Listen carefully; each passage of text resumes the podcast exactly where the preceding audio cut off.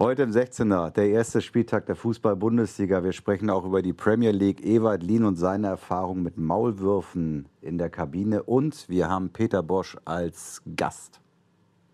Das machen wir gleich nochmal. Das war nicht schlecht am Anfang. Am Ende, am Ende würde ich mir so ein bisschen mehr Empathie wünschen. Du bist ja nicht im Werbe. Du bist dass ja nicht du ein bisschen mehr Empathie, dass du die, dass du die Leute mitnimmst. Der 16er, der Fußballtalk mit Michael Born und Ewald Lien. Hallo, hier ist der 16er, Ausgabe Nummer 12. Äh, wir wollen heute mal ein bisschen was Neues probieren. Mein Name ist Michael Born. Ich habe es nicht geschafft, im Vorfeld mit meinem Partner Ewald Lien auch nur ansatzweise herauszufinden, über was wir heute sprechen. Das könnte ganz spannend werden gleich. Äh, was wir wissen, wir werden mit Peter Bosch ein Interview führen. Da freuen wir uns drauf, dem äh, Cheftrainer von Bayer Leverkusen, der ja für frischen Fußball steht und das am Wochenende auch schon gezeigt hat, gegen unseren Studiogast vom letzten äh, Spieltag. Da hatten wir ja Steffen Baumgart, also da können wir ein bisschen anknüpfen. Ewald, schön, dass du auch hier bist. Wie geht's dir so heute? Sehr gut geht's mir. Sehr Die gut. Tatsache, dass wir das vorher nicht abgesprochen haben, äh, macht mir sehr viel Hoffnung, dass wir mal sinnvolle Themen besprechen können. Aha, naja, ich bin gespannt. Also wir machen einfach mal ein bisschen Freestyle heute. Du siehst äh, wie immer fit aus. Was macht das Sportprogramm?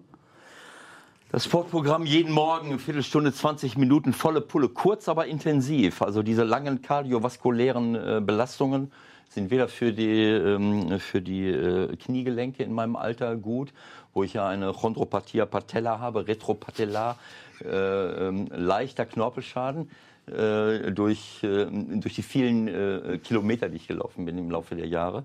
Und deswegen mache ich kurze, intensive äh, Kraftübungen und Stabili äh, Stabilisierungsübungen und so HIIT-Geschichten, High Intensity Interval Training. Ähm, und ich fühle mich top, ich fühle Ja. mich topfit. Ja. Es kann losgehen. Ja, man kann dich ja bei Sky auch bald wieder im Fernsehen auch sehen. Da können Sie das dann oder könnt ihr das dann überprüfen, wie Ewald wirklich aussieht. Und vielleicht machen wir auch immer noch mal mit Bild.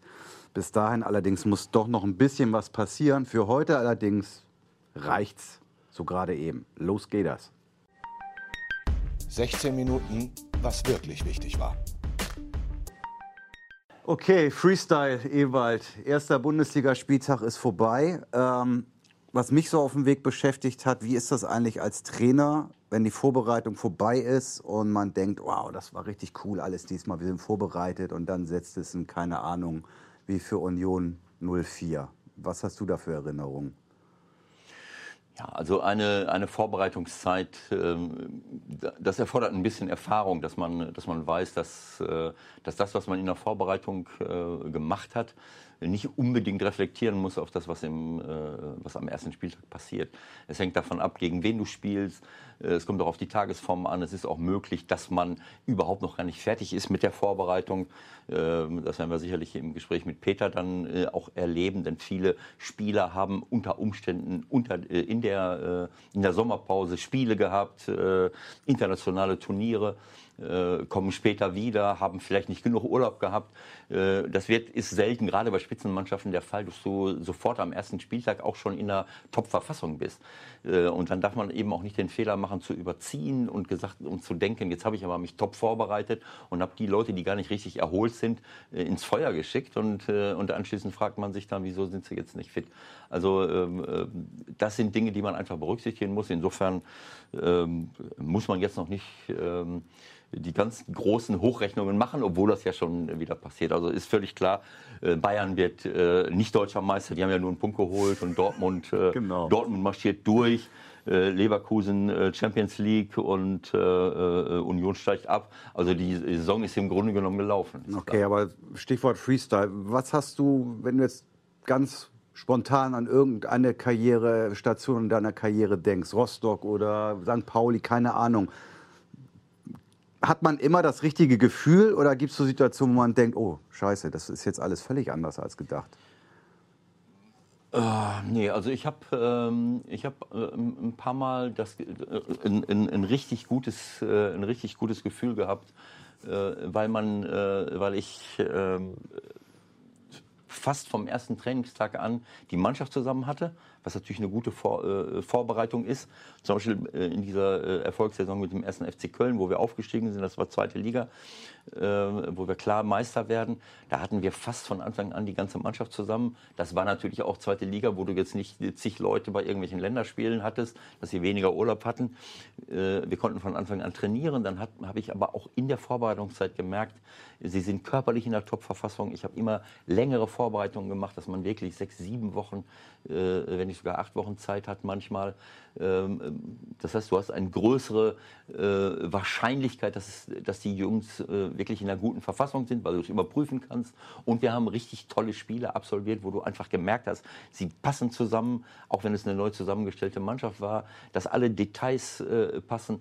Äh, und dann ist es relativ selten, dass man anschließend sich dann fragt, äh, naja, was, äh, das ist so, gut gelaufen und jetzt klappt es nicht mehr. Also das war damals der Fall, aber auch ähm, in verschiedenen Vereinen, wo, wo solche Bedingungen eben geherrscht haben, dass man die Mannschaft frühzeitig hatte und dass man dann auch über einen langen Zeitraum schon gesehen hat, die, die, die Mannschaft harmoniert einfach. Das ist, ein, das ist ein Gefühl, was du entwickelst durch Spiele.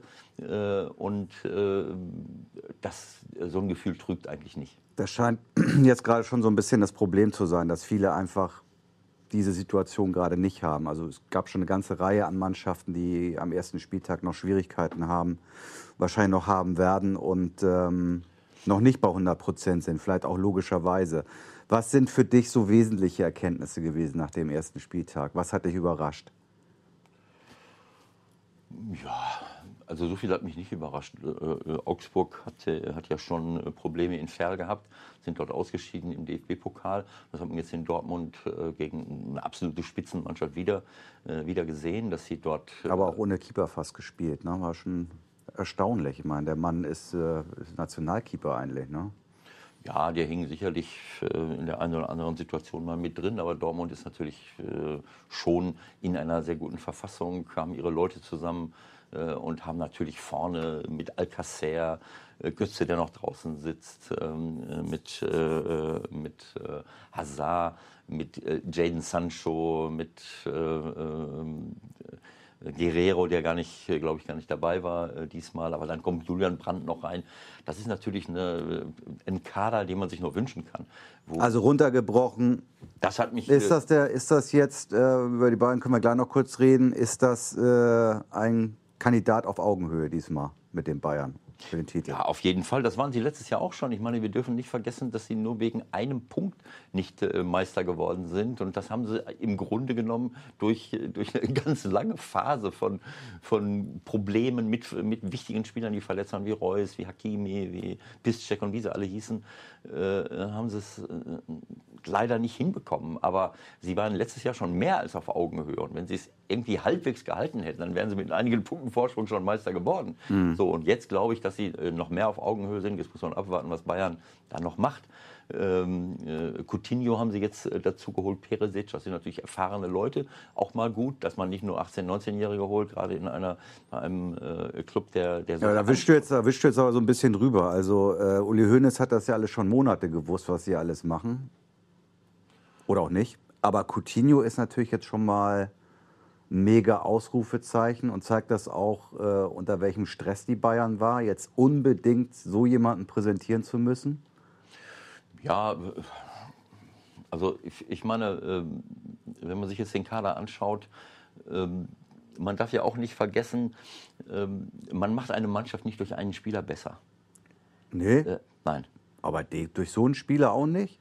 Ähm, sicherlich, äh, Coutinho kann den Unterschied machen, aber es kommt, äh, ähm, äh, es kommt auf, auf das Gesamtgefüge an. Es kommt auf das Gesamtgefüge an. Und wenn das stimmt, dann ist das ein i-Tüpfelchen. Äh, wenn das nicht stimmt, dann kann ich, das meine ich damit. Äh, wenn das nicht stimmt, dann kann ich nicht mit einem Transfer äh, denken, so jetzt habe ich aber alles, alles im Kasten. Man hat gesehen, was sie für, für Probleme hatten in der Defensive, was natürlich auch der kurzen Vorbereitung äh, Jetzt äh, beim Eröffnungsspiel meinst du? Ja, auch schon in Dortmund, äh, aber auch beim Eröffnungsspiel. Die schnellen, äh, die schnellen Konter von, von Hertha, die, sie hätten dort äh, wirklich, sie haben auch Glück gehabt. Klar haben sie auch vorne Chancen gehabt, aber der, für mich entscheidet sich eine, eine Meisterschaft in der Defensive. Wenn ich eine Top-Defensive habe und habe eine gute Offensive, dann kann ich Meister werden. Habe ich die Defensive nicht, dann, dann wird es eng. Äh, manchmal. Und das muss man erstmal abwarten, ob sie das wirklich, äh, ob sie das wirklich hinkriegen. Das habe ich, damit, hab ich damit gemeint. Und äh, wenn ich einen Top-Mann hole, muss ich auch irgendeinen raussetzen.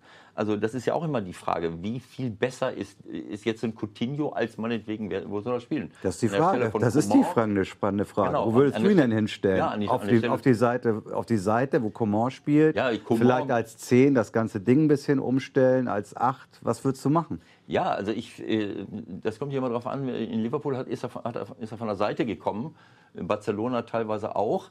Äh, und da spielt man ja sowieso komplett durcheinander mit hohen Außenverteidigern. Das wird auch immer variabel bleiben, aber Coman, Gnabry, das sind eigentlich, wenn sie stabil sind, sind das die, die Leute, die den Unterschied äh, machen und die für, für Lewandowski die Chancen herausspielen. Das macht Lewandowski nicht selber und auch ein Müller nicht, sondern das machen diese Außenstürmer. Und da Coutinho hinzustellen, aber Coutinho kann natürlich auch von der Seite torgefährlich werden. Er kann aber auch auf der 10 äh, im Dreier-Mittelfeld äh, alles Mögliche machen. Es ist einfach ein, ein toller äh, Fußballer, torgefährlich. Ähm, aber wie gesagt, man muss auch äh, schauen, wie das Gesamtgefüge ist. Und äh, wenn ich die Champions League gewinnen will, dann muss ich natürlich auch eine defensive äh, Stabilität haben. Ähm, und ja, mit, mit Thiago vor der Abwehr zu spielen, in der Bundesliga kann das funktionieren. In der Champions League weiß ich nicht. Und Javi Martinez macht das super gut. Und sie haben auch die besten Spieler eigentlich mit ihm gemacht. Und auch Jupp hat die Champions League mit Javi Martinez auf der Position gefunden. Aber Javi wird auch immer älter äh, und wird auch nicht schneller unbedingt. Ist natürlich ein toller Spieler, eine tolle Persönlichkeit. Also das bleibt abzuwarten äh, für die Ansprüche, äh, die sie letztlich haben. Aber es ist einfach schön zu sehen, dass die Bundesliga wieder angefangen hat und, äh, und manche Mannschaften zu sehen, wie sie schon wieder agieren. Ich habe äh, die Leverkusener gerne in der Offensive äh, gesehen die Düsseldorfer äh, wunderbar mit, mit ihrem Konterfußball wieder, obwohl sie ganz, ganz wichtige Leute verloren haben, hat mir, hat mir große, große Freude gemacht. Die Frankfurter so ein bisschen mit dem Problem, äh, eben auch die, diese, diese, diese, das tolle Spiel, was sie beibehalten haben, in Tore umzumünzen, was natürlich auch nicht so einfach ist, wenn ich jetzt auch noch, äh, äh wenn ich zwei, meine beiden Mittelstürmer verliere mit mhm. Jovic und, und Haller. Ähm, aber auch das hat mir schon wieder Freude gemacht, das, das zu sehen, wie sie, wie sie da gespielt haben. Also ich freue mich einfach, dass die Bundesliga wieder angefangen hat. 30 Tore haben wir gesehen, das ist so ein bisschen äh, ja, Überschnitt, glaube ich. Ähm, versprichst du dir eher, auch durch die ganzen neuen Trainer, eher äh, einen offensiveren Fußball in dieser Saison?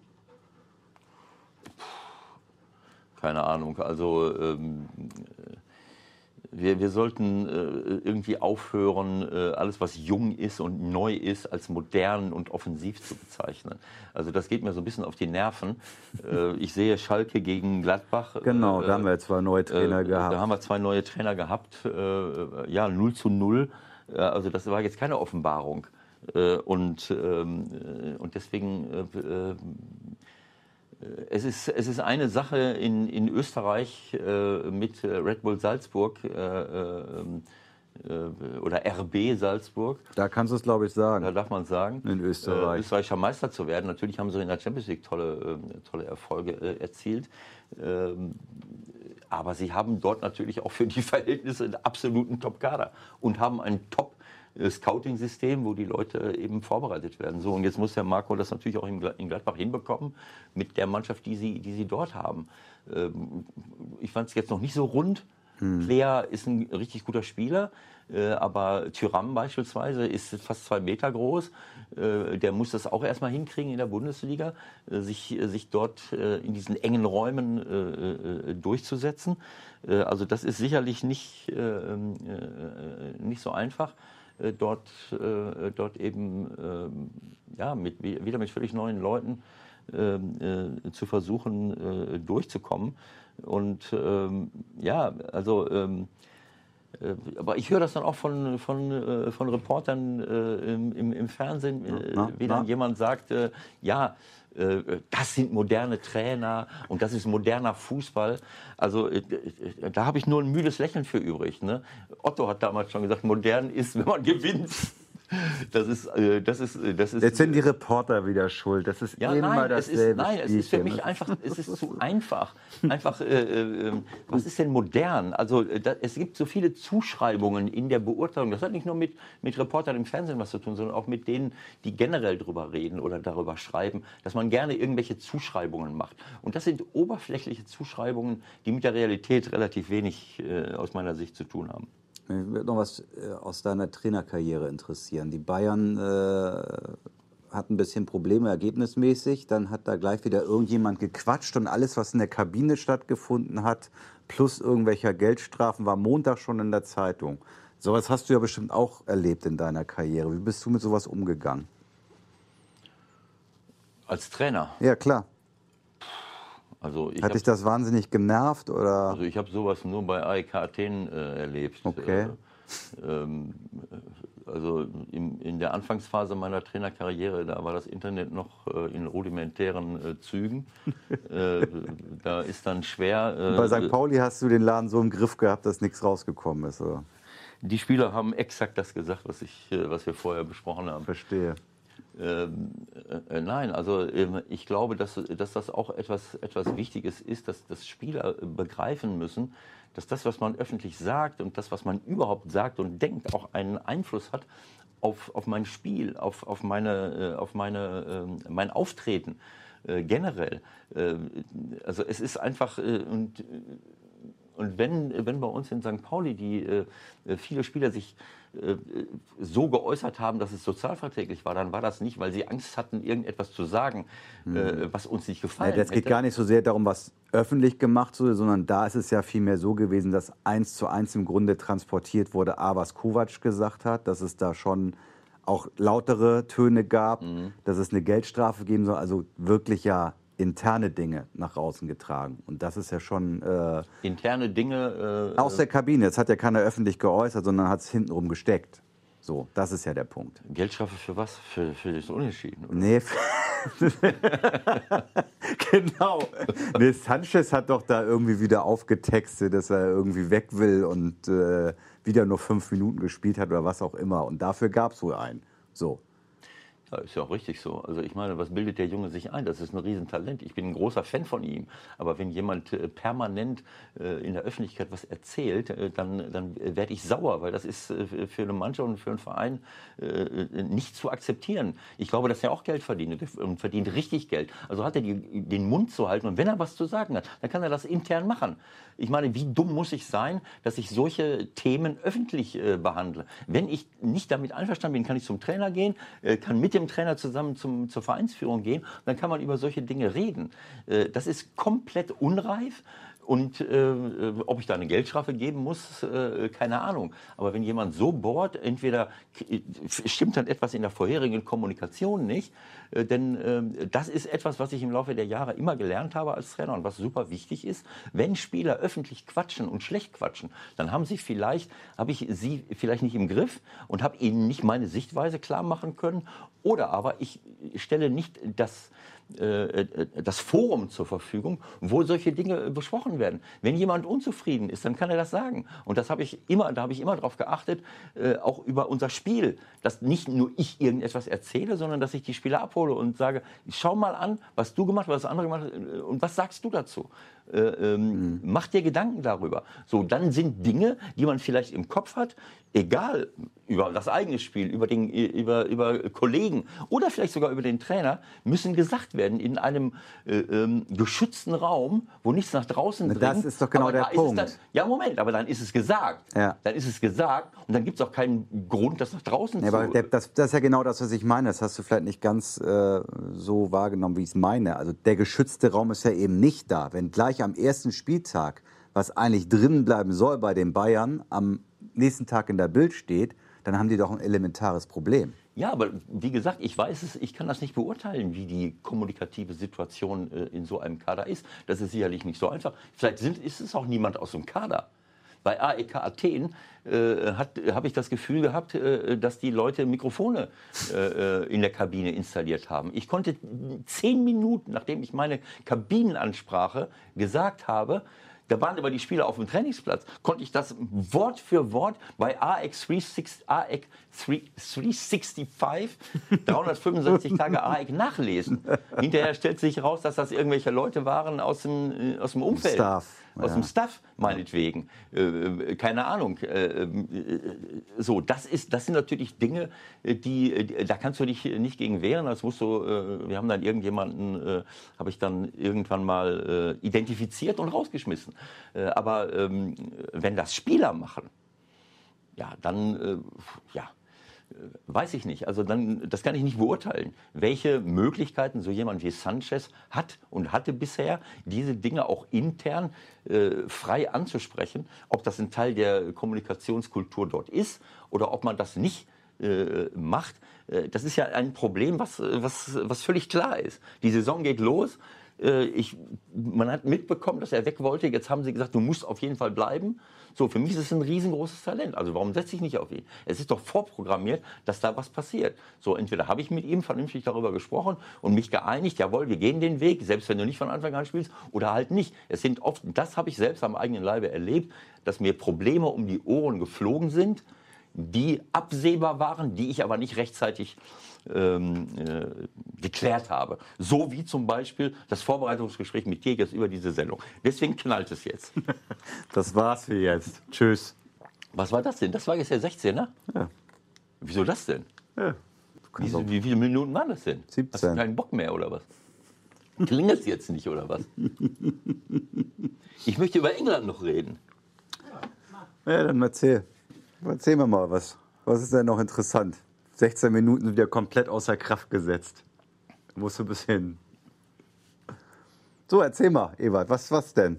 Freestyle. Freestyle ist das Stichwort. Freestyle ist das Stichwort. Also äh, es, mir sind so ein paar Sachen aufgefallen. Zum Beispiel sitze ich vorm Fernseher und schaue mir, ähm, und schau mir ähm, was war denn das? TSG äh, Hoffenheim am Sonntag in Frankfurt an. Äh, der Vogt äh, äh, macht eine, äh, ja, fast eine Notbremse am Rebic, der ihn zu Boden reißt, der sonst alleine weggelaufen wäre. Es war eben keine Notbremse, deswegen nur gelb. Und anschließend protestiert er, weil Frankfurt den Freistoß langsam ausführt. Ne, wahrscheinlich langsam, ja klar, sie lagen von Anfang an, glaube ich, 1-0 zurück, von der ersten Minute an. Also da habe ich so gedacht, also wenn ich so eine Notbremse mache, dann halte ich erstmal den Mund und bin froh, dass ich nicht vom Platz geflogen bin. Und anschließend fange ich noch an zu protestieren. Wieso führen die den Freistoß nicht schneller aus? Gerade hat er auf illegale Art und Weise das 0 zu 2 verhindert.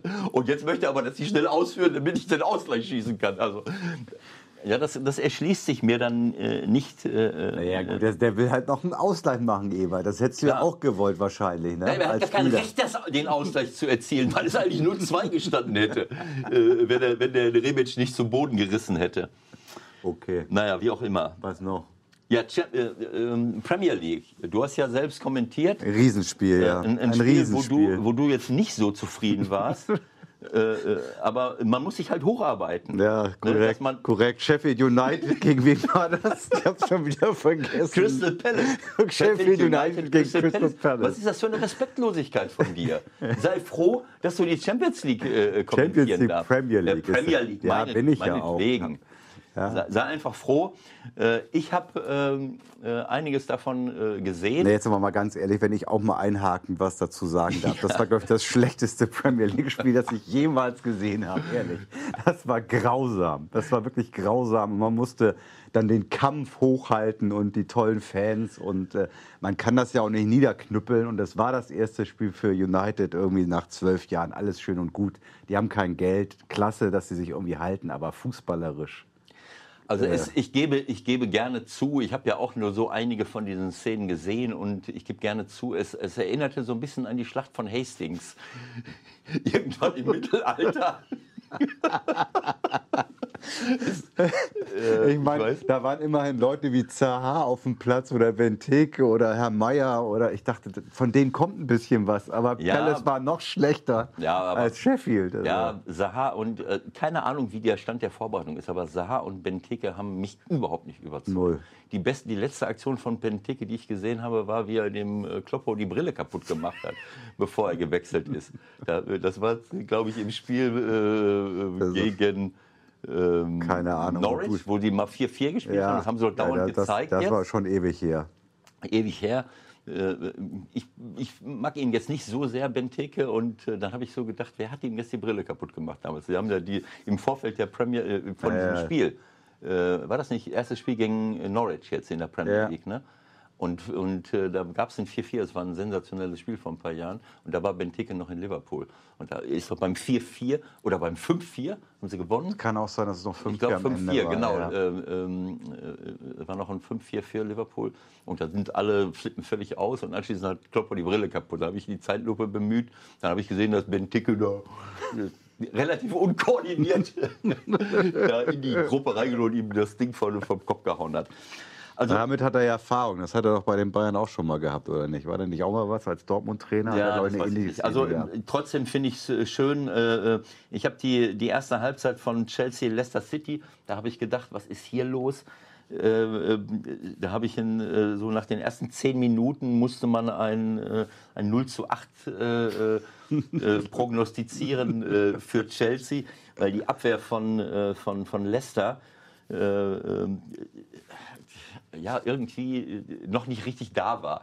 Äh, Fuchs und Ricardo Pereira auf den Außenbahnen, auf den Außenverteidigerpositionen in der Viererkette. Die äh, Pereira stand am, am gegnerischen, äh, gegnerischen Eckfahne und Fuchs so zwischen Mittellinie und, und, und 16er.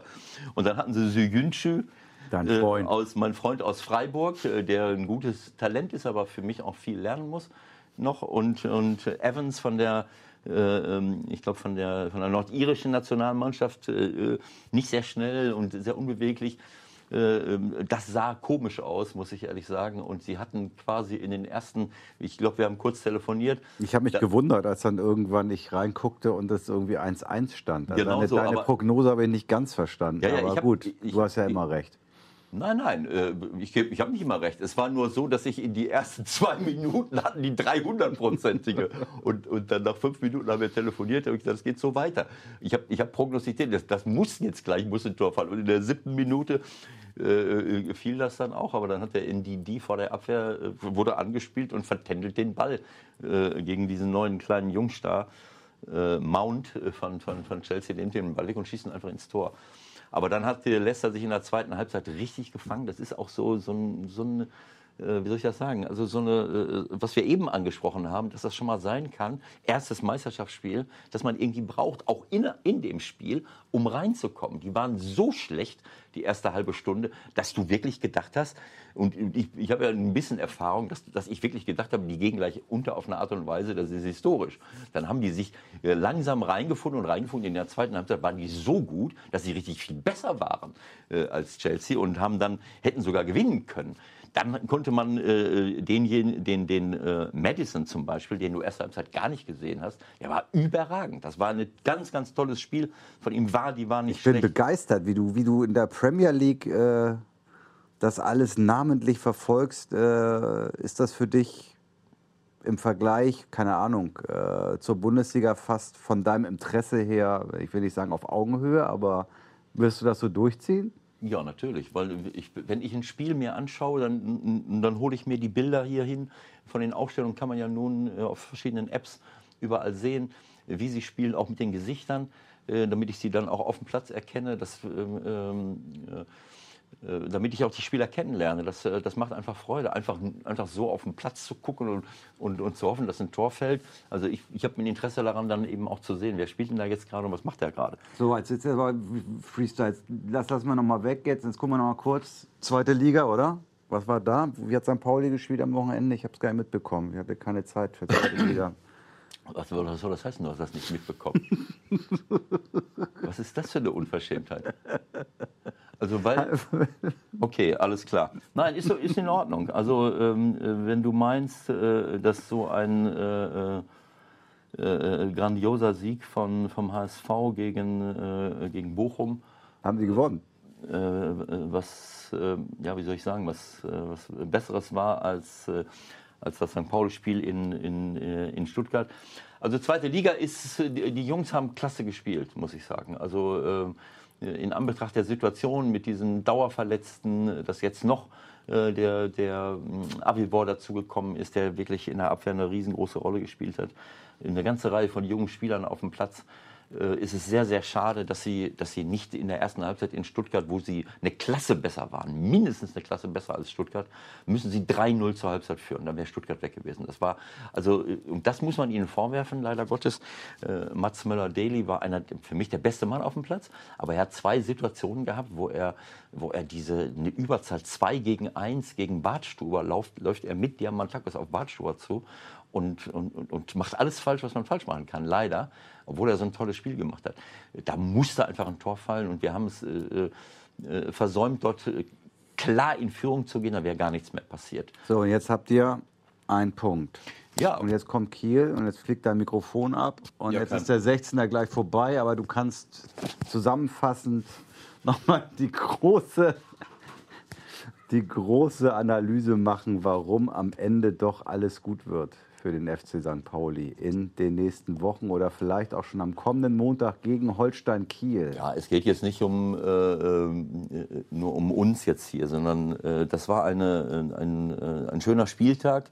Äh, letzten Endes, wie gesagt, wir haben, die Jungs haben ganz, ganz viel Pech gehabt, dass sie dort nicht klar gewinnen. Erinnert mich an mein, meine letzte Saison, wo wir die, die in der Halbserie 2016, 17 grausam war wo wir das erste Spiel in Stuttgart haben und müssen auch zur Halbzeit 3-0 führen. Führen nur 1-0 und anschließend meine Stürmer abgefault. Äh, die musste ich rausnehmen und, äh, und wir ver äh, verlieren noch 2 1. Und dann ging so eine Negativspirale los. Aber äh, es sind äh, wirklich, Hannover hat sich gut gezeigt in Wehen, was nicht so einfach ist. Kiel war am Anfang nicht so gut und hat dann hinterher eine richtig gute Leistung gebracht. Dresden-Heidenheim das muss man auch erstmal hinkriegen. Heidenheim ist für mich äh, immer eine, eine richtig gute Mannschaft und auch Osnabrück gestern am, im, im Montagabendspiel. Äh, da habe ich eine Reihe von ganz interessanten jungen Spielern gesehen. Das hat mir richtig, äh, richtig gut gefallen. es war am Anfang der ersten Halbzeit ein bisschen Treterei. nicht so wie die Schlacht bei Hastings, aber so, so, so ein bisschen ähm, überaggressiv war es auch. Aber sie haben dort auch gute Spieler, ähm, richtig gute Spieler auf dem Platz äh, gehabt, die Osnabrücker, die dann auch äh, letztlich den, äh, den, den Unterschied gemacht haben mit dem äh, Amenido, der von, von Dortmund mal gekommen ist, Uaim, äh, selbst der erfahrene Heiler und Tafazoper, die haben richtig gute Sachen vorbereitet, wo der Wolze allein vom Torwart steht, gute Kombinationen, querlige Spieler, auch der rechte Verteidiger, der Agu.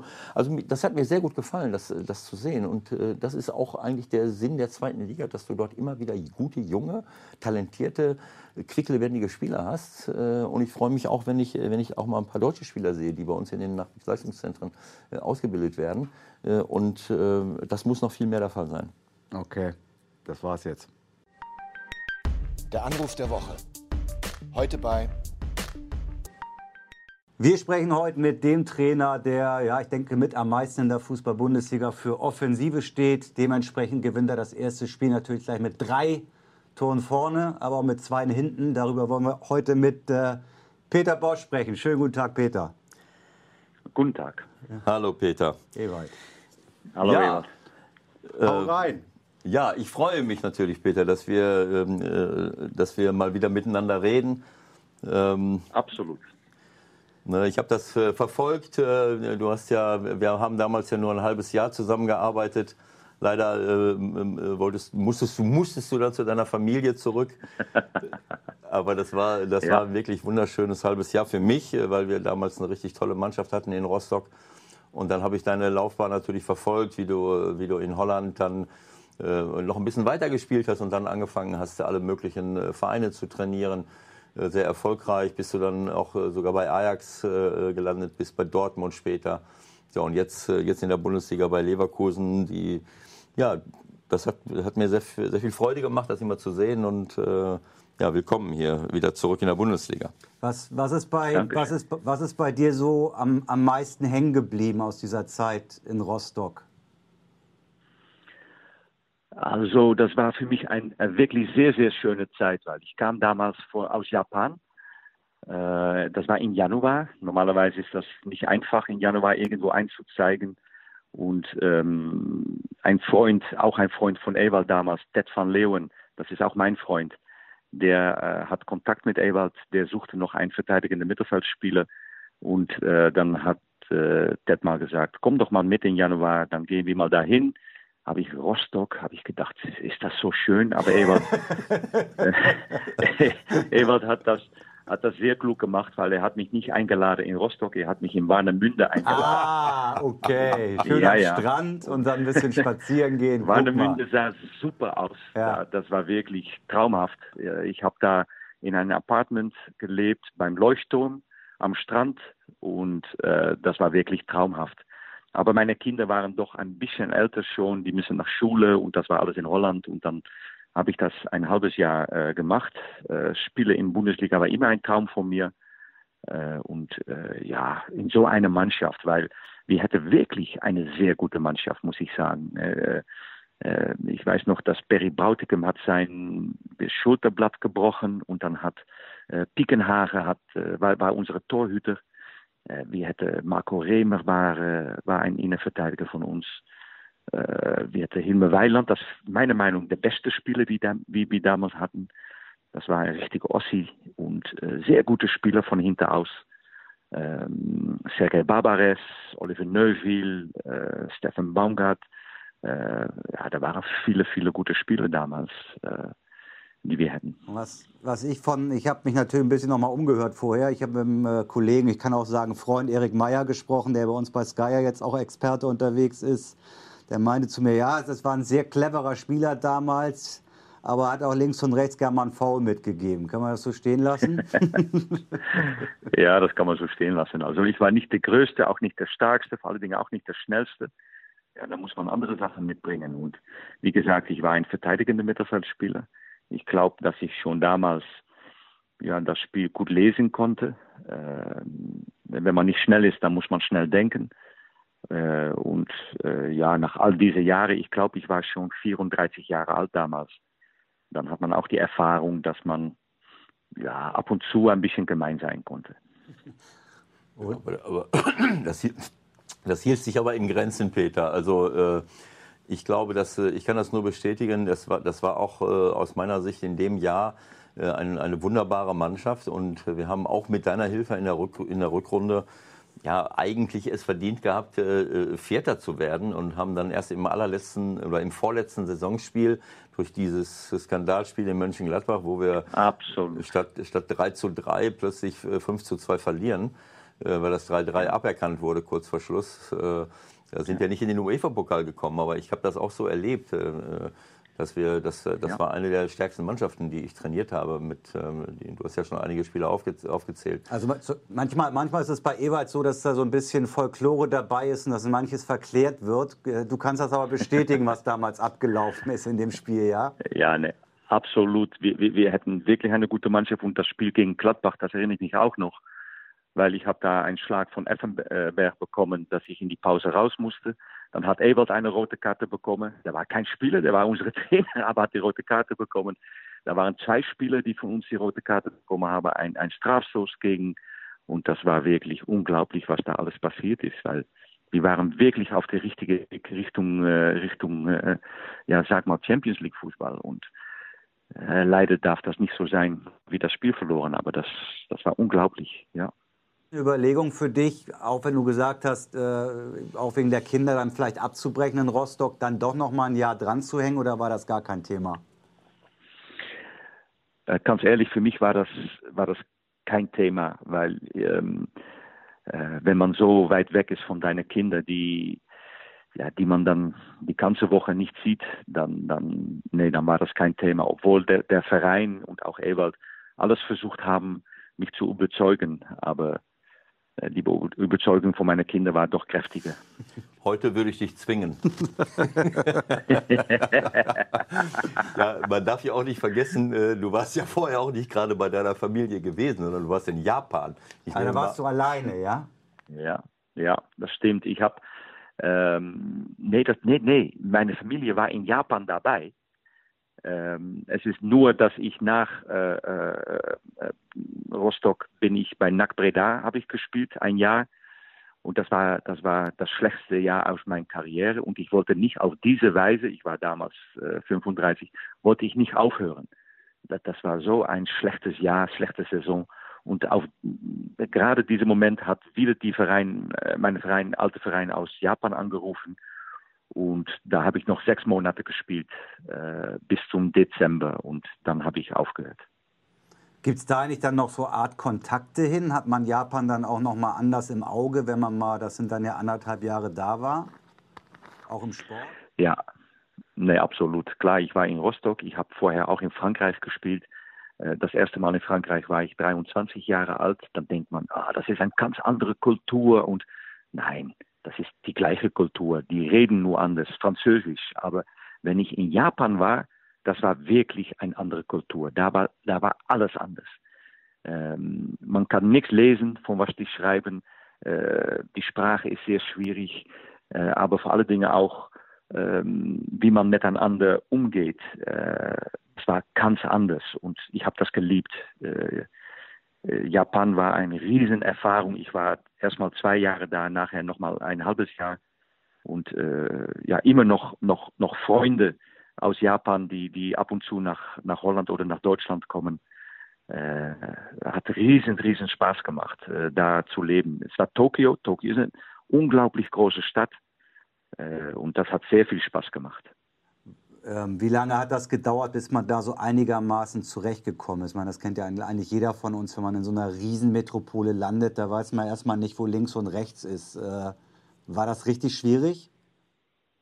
Ja, am Anfang doch. Ich war die ersten Monat alleine da. Ich habe gesagt gegen meine Frau und äh, wir müssen das, äh, ich werde da hingehen, ich werde versuchen, ein Haus zu suchen. Und auch nur ein Haus suchen war schon ein Riesenspektakel, äh, weil am Anfang dann hat der Verein mich mitgenommen. Die haben mir ein, ein, ein, ein Apartment gezeigt.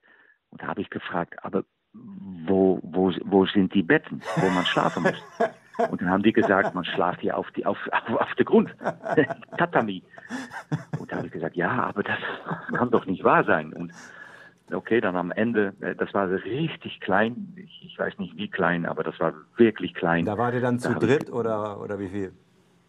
Ja, also die, die Menschen da, weil die Räume in Tokio sind so eng, so klein, das ist so teuer da, dass die Apartments wirklich klein sind. Und dann habe ich gesagt, hör mal, das, das kann nicht wahr sein die, die andere Ausländer, weil äh, zum Beispiel Wintenrufer hat auch in, äh, bei mir gespielt, damals in Japan. Äh, Ivan Hašek, der tschechische Kapitän, hat bei mir gespielt und und auch noch einige Jugoslawen haben damals äh, bei, bei, bei mir gespielt. Und dann habe ich mitbekommen, die haben so in, was ich genannt habe, europäische äh, Apartments gewohnt.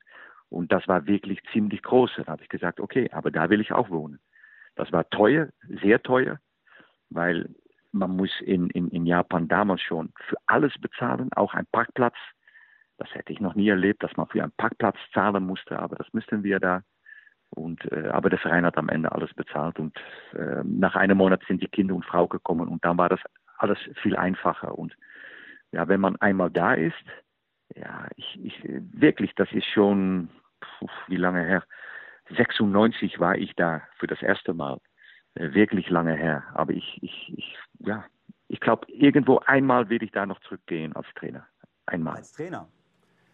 Als Trainer, ja, ja. ja oh, das ist ja auch schon einmal. mal eine Ansage. Okay. Ja, Spieler geht nicht mehr. Nee, da, da vielleicht. Ich weiß nicht, wie, wie, das Niveau in der zweiten Liga ist oder so. Da. Also die erste Liga geht ja auch mittlerweile ganz gut.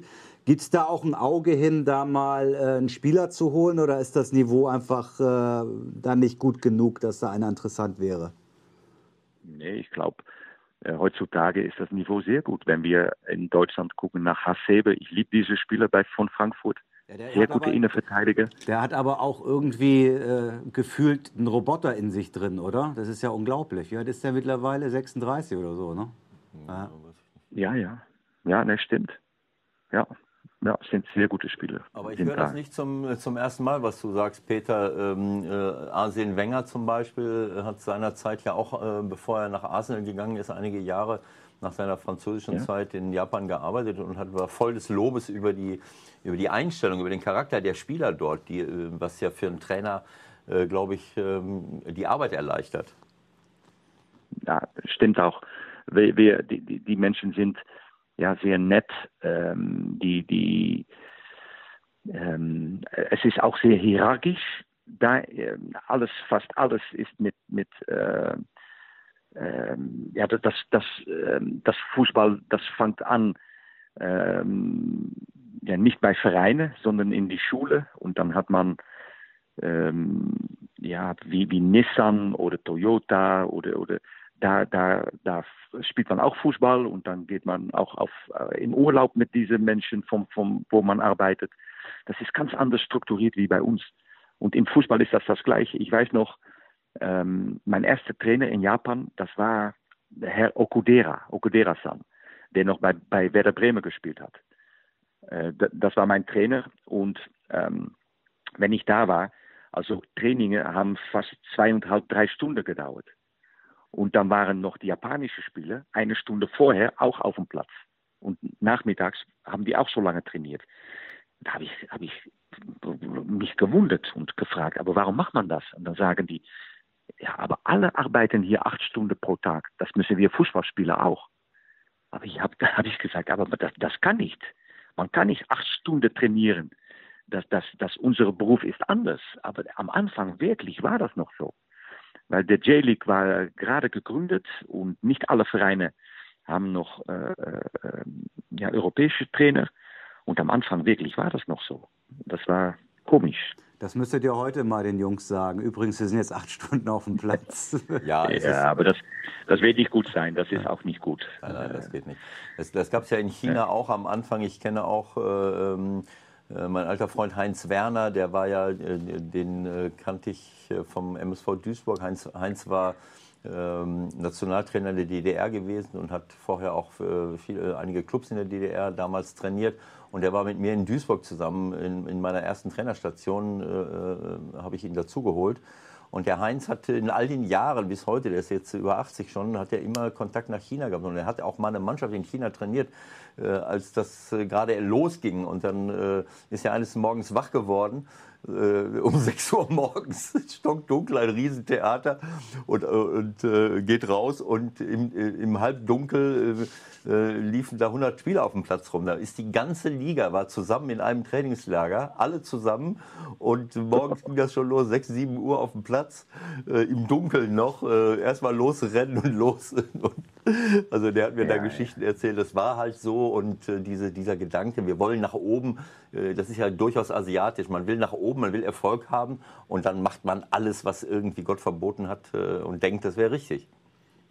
Ja, ja, ja, ja. Wie, wie ist ja, dann der. Ja, ist unglaublich. Wie ist, wie ist dann oder wann ist der, der Wunsch entstanden, okay, mein, mein Weg geht Richtung Trainer? War das dann schon äh, früh in der, in der Spielerkarriere auch?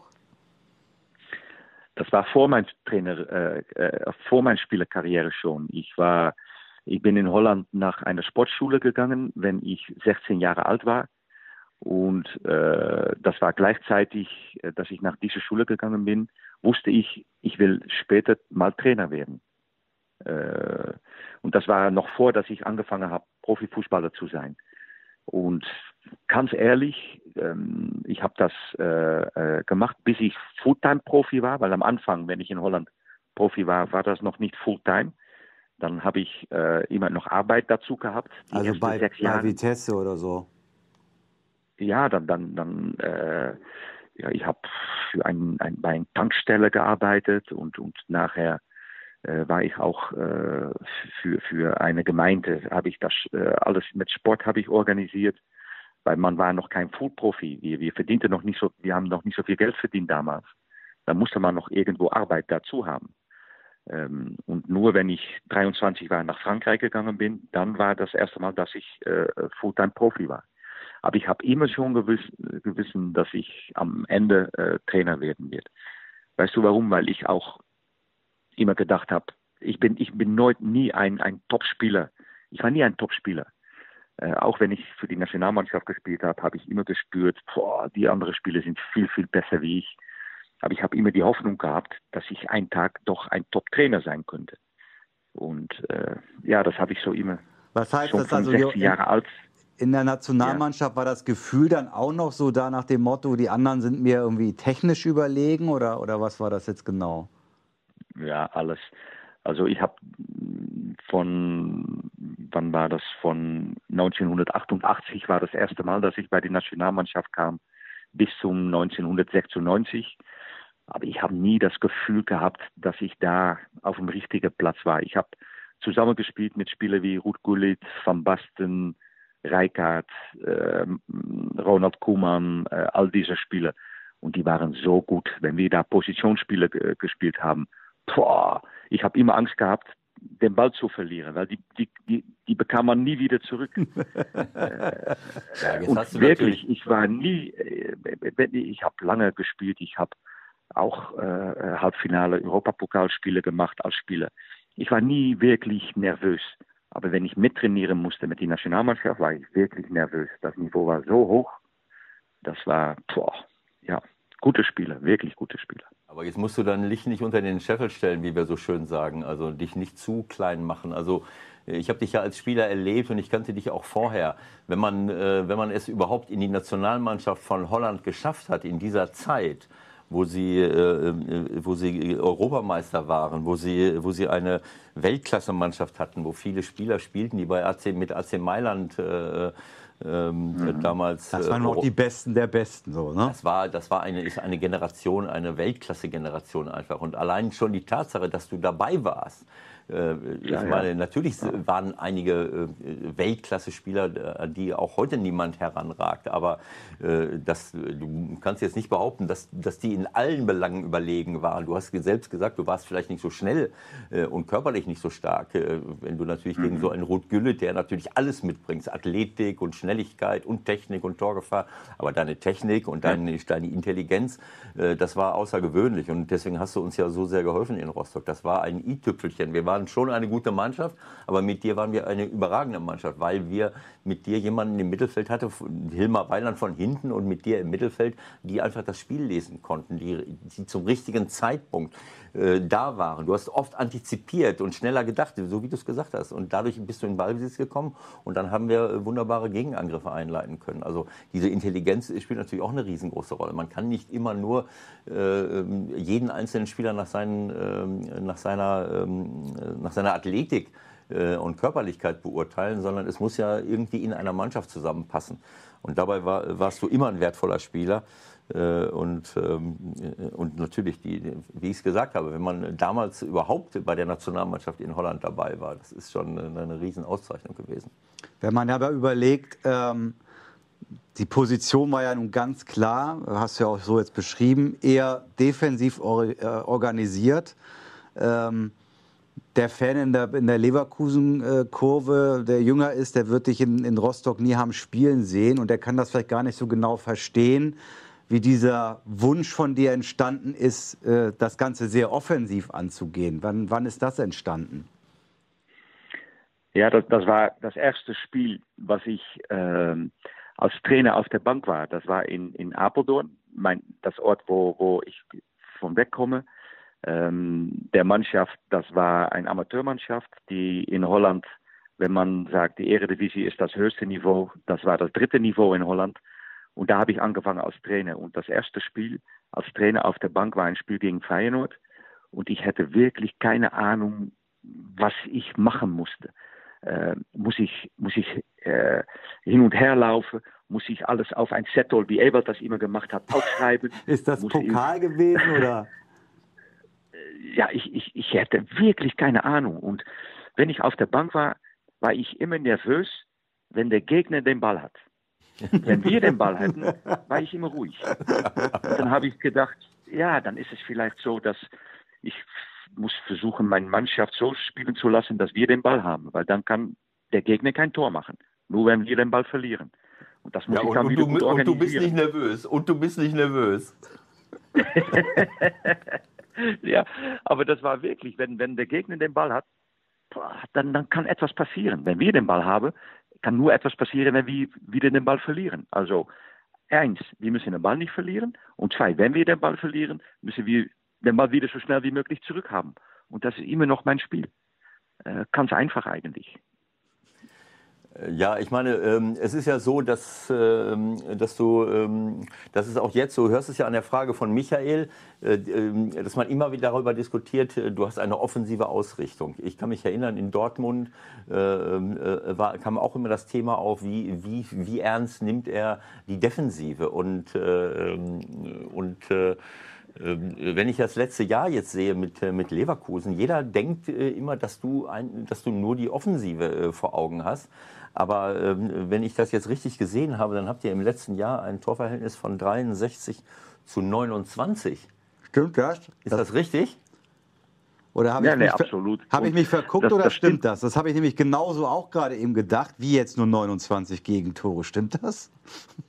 Na, weißt, was Ewald da gerade gesagt hat, das stimmt, dass ähm, man kann nur offensiv Fußball spielen, wenn man die Verteidigung gut organisiert.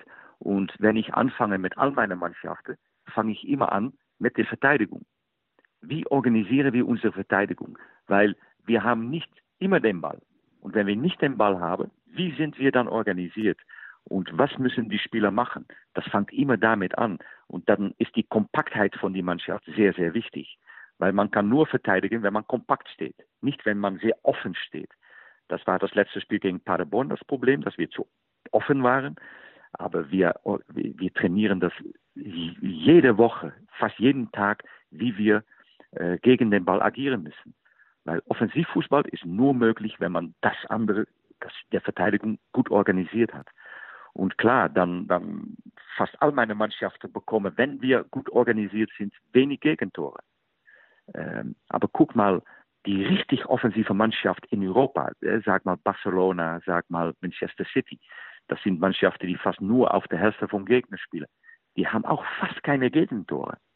Äh, und ich glaube manchmal, wenn man spricht über Offensivfußball, dass Menschen dann sowieso denken, ah, es interessiert ihn nicht die Verteidigung. Oder wenn man mal ein, ein Gegentor bekommt, dann sagen die gleich, ah, siehst du, das interessiert ihn nicht, das ist alles schlecht. Nein, das ist sehr wichtig. Aber du, ihr habt, äh, ich habe mich äh, verguckt, äh, ihr hattet letztes Jahr 52 Gegentore, richtig? Ja, 52. Also, ja, aber das war, das, das war inklus die erste Hälfte vom Saison. Klar, die also wir haben schlecht waren. Mit minus drei haben wir angefangen und diese 29 Gegentore. Ne, ich glaube, die zweite Hälfte haben wir, was war das? Ich glaube, plus 20 haben wir äh, äh, oder plus 23 so etwas. Also wir haben das sehr gut aufgeholt äh, nach der Winterpause. Ja, ich, ich denke auch, äh, also ähm, ihr habt jetzt, ähm, ich habe ja gesagt, als wir, als ich jetzt das Spiel ähm, gesehen habe äh, gegen Paderborn, als wir im Vorfeld telefoniert haben, da habe ich gesagt, eigentlich hatte ich ein 6 zu 5 für euch erwartet. Weil, weil, äh, weil, ich sehe, was ihr für ein wahnsinniges Offensivpotenzial habt. Äh, und, und Steffen Baumgart, mit Steffen, äh, kannst du dich ja noch erinnern, haben wir ja auch zusammen gespielt damals. Äh, und Steffen hat ja ein ähnliches, äh, eine ähnlich offensive Mannschaft auch in der zweiten Liga gehabt. Die haben die meisten Tore geschossen mit Köln, glaube ich, zusammen. Und, äh, ähm, und haben ja auch sehr schnelle Außenstürmer, die, die euch auch manchmal wehgetan haben. Ähm, mhm. Und ähm, ja, kannst du das ein bisschen äh, nochmal erklären, wie du das, wie du das organisieren äh, willst? Weil ich, ich habe jetzt gesehen, ihr habt äh, Ihr habt in der, äh, ja, in der, du hast in der Dreierkette gespielt, äh, aber eigentlich auch nur ein richtiger nomineller Innenverteidiger. Ne? Also Wendell ist ja eigentlich ja. ein gelernter äh, Linksverteidiger. Bender, beide Benders habe ich ja nun auch bei 1860 München gehabt, sind eigentlich defensive Mittelfeldspieler und, und der Tar, Jonathan Tar, ist eigentlich der einzige richtig gelernte. Und der andere Bender spielt rechter Verteidiger. Auch, ähm, auch nicht ganz so einfach gegen, gegen diesen schnellen äh, Anchi von, von, von Paderborn, der ja äh, der ja nun wirklich über ein hohes Tempo verfügt. Also äh, du hast schon äh, ja, sehr, eigentlich auch in der Defensive ein paar Offensive aufgestellt. Oder sehe ich das falsch? Ja, ja ein bisschen falsch, weil ähm, ähm, es, ich habe schon gesagt, es stimmt, wir waren zu offen gegen Paderborn. Und wenn man zu offen ist, bekommt man Probleme. Ob man mit zwei, drei richtige Innenverteidiger spielt. Wenn wir das vorne nicht richtig machen, dann bekommen wir hinter Probleme. Also bei mir, Verteidiger fängt immer vorne an. Ähm, und äh, wir müssen das richtig gut organisieren. Und wenn man das verteidigend gut organisiert, heißt das, dass man kompakt steht.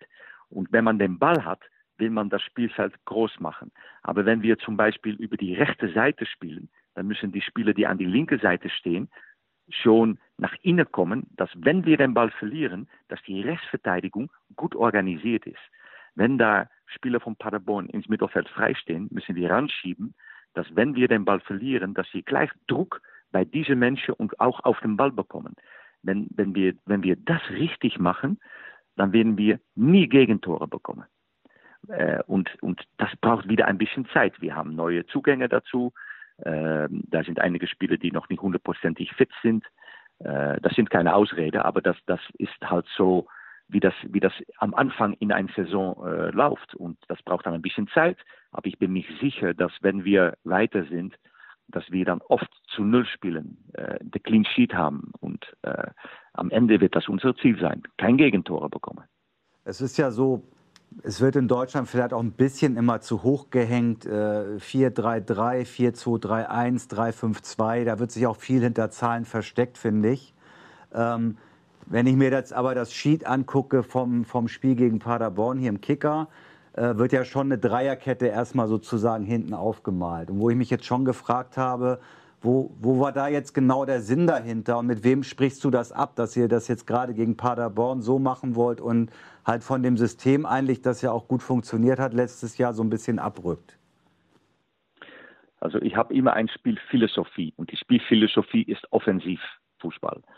Aber die Spielweise, die hängt ab von welcher Spieler sind zu meiner Verfügung und auch wie, sie, wie ist der Gegner organisiert. Also gegen Paderborn hatten wir im Aufbau eine Dreirakette aufgestellt, ähm, weil die mit zwei Stürmer agiert haben. Da haben wir immer einen Spieler mehr. Und auf diese Weise konnten wir auch, weil wir die drei hinter aufstellen, vier ins Mittelfeld stellen, wo die auch drei Spieler haben. Dann sind wir immer äh, äh in einer Überzahl. Und wenn wir dann ein gutes Positionsspiel machen, dann läuft der Gegner nur hinterher. Ähm, äh, das ist so halt, äh, warum vielleicht Kicker das mit einer Dreierkette aufgezeichnet hat. Aber gegen den Ball haben wir mit einer Viererkette agiert. Das heißt, dass dann das heißt, einer von den Spielern, die hochgeschoben sind, Lars Bender, der schiebt dann rein und spielen wir wieder mit einer Viererkette. Und äh, äh, also wie gesagt, Spielphilosophie ist, dass wir offensiv Fußball spielen wollen. Die Spielweise, wie wir das genau machen, das hängt davon ab. Und äh, das gegen Paderborn haben wir das auf diese Weise gemacht. Also ich finde das sehr äh, gut, äh, dass du das differenzierst. Das, das passiert in Deutschland nicht so häufig. Ähm, äh, alle reden immer von einem System. Und ähm, äh, ich weiß das noch aus, aus meiner Zeit damals, so, sowohl in, aus den Diskussionen mit dir, aber auch mit Herbert Neumann, der ja auch in Holland viel gearbeitet hat, du erinnerst mhm. dich. Und äh, ich habe das oft, äh, wir haben oft darüber diskutiert, naja, äh, wie spiele ich äh, taktisch mit dem Ball und wie spiele ich taktisch gegen den Ball. Und das muss ja nicht das Gleiche ja. sein, aber dieser Unterschied passiert oft nicht. Also ich sehe oft Mannschaften, die mit der Dreierkette spielen, was, äh, was defensiv, äh, äh, also für den Spielaufbau, so wie du es jetzt sagst, drei gegen zwei, wunderbar ist. Aber wenn ich, wenn ich auch mit der Dreierkette oder mit einer Fünferkette verteidige, gegen Paderborn zum Beispiel, und ich habe Ant, Ant wie Antjay, auf dem linken Flügel und Collins oder auf der anderen Seite Dräger mhm. und Pröger, dann spiele ich natürlich dort in Unterzahl. Äh, wenn, genau. ich es, wenn ich es weiter ähm, genauso praktiziere. Äh, und, und, ja. und, und, äh, das finde ich sehr gut. Äh, ja, es, es, verwundert mich auch, dass, dass, das, dass das oft nicht gesehen wird. Oder dass man es auch nicht praktiziert, einfach gegen den Ball anders zu, äh, sich zu verhalten als, äh, als mit dem Ball. Denn ich sehe keinen Sinn da drin, äh, dass ich mit einem Mann auf dem Flügel verteidige und dann dauernd in der Unterzahl bin, was ich oft genug sehe, nur weil man das System, was ich in Ballbesitz praktizieren möchte, halt in der Defensive auch aufrechterhalte. Das macht ja keinen Sinn manchmal. Absolut, absolut. Und ich will auch mit meinen Spielern, ich, ich habe da total kein Problem, wenn wir hinter eins gegen eins stehen. Aber das ist nur möglich, wenn wir dann ins Mittelfeld und vorne, dass wir Druck auf den Ball haben. Wenn wir da keinen Druck auf den Ball haben, haben wir ein Problem, wenn man eins gegen eins äh, steht. Aber wenn da Druck auf dem Ball ist, ist das kein Problem.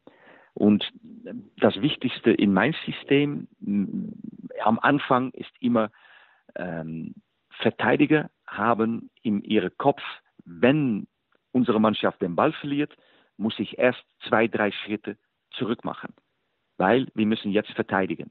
Also wir, wir haben Ballbesitz, wir verlieren den Ball, zwei, drei Schritte zurück. In meinem System, wenn wir den Ball verlieren, müssen die Verteidiger gleich drei, vier Schritte nach vorne machen. Und das ist im Kopf ein sehr großes Unterschied. Weil wir kompakt sein wollen, müssen auch die Verteidiger nach vorne schieben. Und äh, äh, ja, das, das am Anfang ist das immer sehr schwierig. Nach einigen Wochen, wenn die Spieler das wirklich verstehen und wir trainieren das und wir, wir, wir zeigen das auch in, mit, mit, mit Videos vom Spiel, wenn die das verstehen, wird alles einfacher. Ich glaube einfach, ähm, äh, ich, hab, ich bin ja als Trainer auch oft in dieser Situation gewesen und Spieler äh, neigen, äh, das ist halt ein, ein Reflex, dass man äh, bei Ballverlust erstmal ein bisschen zurückweicht. Aber muss das Ganze, mhm. Dieses Denken, dieses defensive Denken nicht auch schon in Ballbesitz anfangen? Also es gibt, Absolut. Es gibt ja Spieler, ich ja. bin im Ballbesitz, ich spiele über, ein, über eine Flanke wenn ich, äh, wenn ich den Ball verliere, dann ist es ja schwierig, diese Kompaktheit dann noch herzustellen. Ich finde, dass ich diese, natürlich will ich das Spielfeld breit machen, wenn ich den Ball habe. Aber es gibt ja Spieler, die jetzt nicht unbedingt in der Nähe sind, um am äh, Ballbesitz teilzunehmen.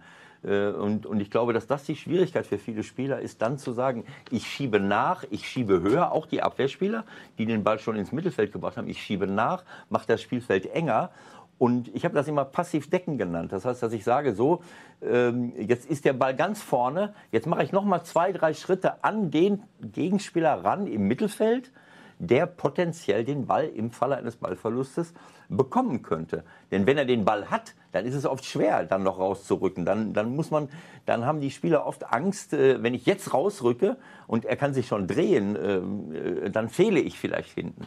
Ist das nicht so äh, eigentlich so, dass die Spieler schon wenn wir selbst im Ballbesitz, wenn du selbst im Ballbesitz bist, äh, diese Kompaktheit und auch dieses passive Decken äh, ähm, vorbereiten müssen. Absolut. Aber ich kann das nicht besser sagen, wie du das gerade gesagt hast. Ich nenne das nur Restverteidigung. Was du gerade gesagt hast, Ewald, ist Restverteidigung. Wir haben Ballbesitz, aber wir müssen schon unsere Restverteidigung organisieren. Und das heißt, wir müssen ranschieben. Weil wenn wir den Ball verlieren, ist es zu spät, wenn man dann noch ranschieben muss äh, wir müssen schon ranschieben, Restverteidigung organisieren, wenn wir im Ballbesitz sind. Und das ist ein, eine Frage von, äh, von Fokus, Konzentration.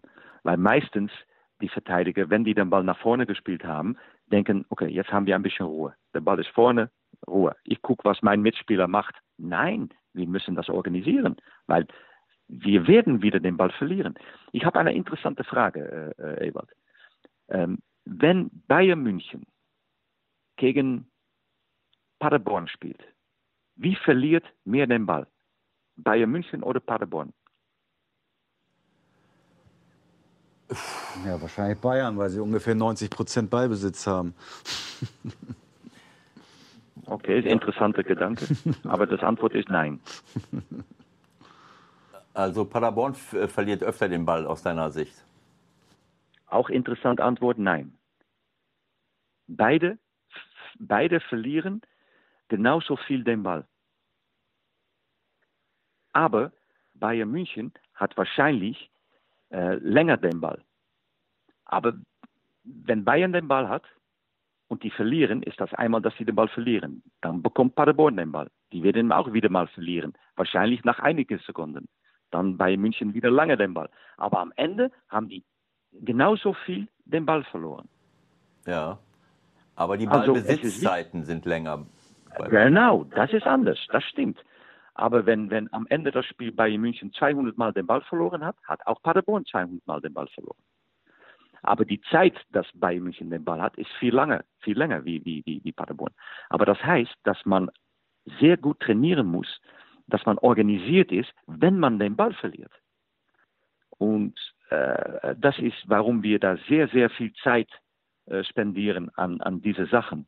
Äh, und das ist für mich Verteidigung organisieren, Restverteidigung organisieren. Äh, wann schieben wir ran? Wie schiebt ran? Und das ist für mich total kein Problem, wenn wir hinter dann eins gegen eins stehen. Total kein Problem.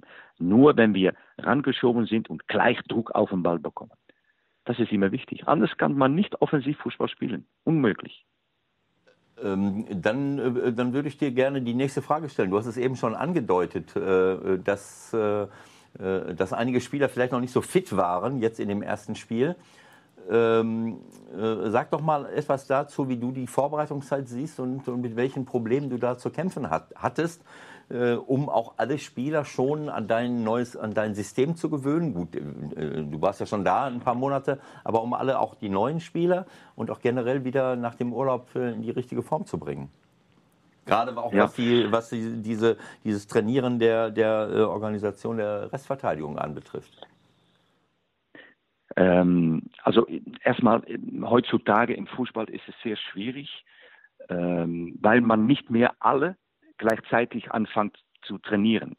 Wir haben der 2. Juli angefangen hier bei Bayern 04, aber das haben wir mit, sag mal, zwölf Spielern. All die Nationalspieler waren noch nicht da. Dann sind da Nationalspieler, die bis zum Mitte Juni äh, durchgespielt haben mit, mit ihrer Nationalmannschaft. Ähm, die fangen dann eine Woche später an. Äh, die haben dann nur zweieinhalb Wochen äh, Urlaub gehabt. Dann sind da auch Spieler, äh, zum Beispiel Jonathan Tah, hat mit der U21 das EM gespielt. Aber wir haben auch Spieler wie, wie Leon Bailey, Gold Cup, äh, Charlie Arangis, der hat äh, Copa America gespielt. Ähm, das sind alle Spieler, die noch später äh, zurückkommen, sogar nach unserer Trainingslager. Also die haben die ersten vier Wochen nicht mittrainiert. Also das ist ziemlich kompliziert heutzutage. Und dann fängt zwei Wochen später schon äh, die Bundesliga an und, und vorher noch das, das Pokalspiel gegen Aachen. Das wird immer schwieriger für uns Trainer, um dann die Mannschaft äh, auch Physik, äh, Physik äh, körperlich sehr gut vorzubereiten. Und das ist immer, ja, das ist, das ist unmöglich.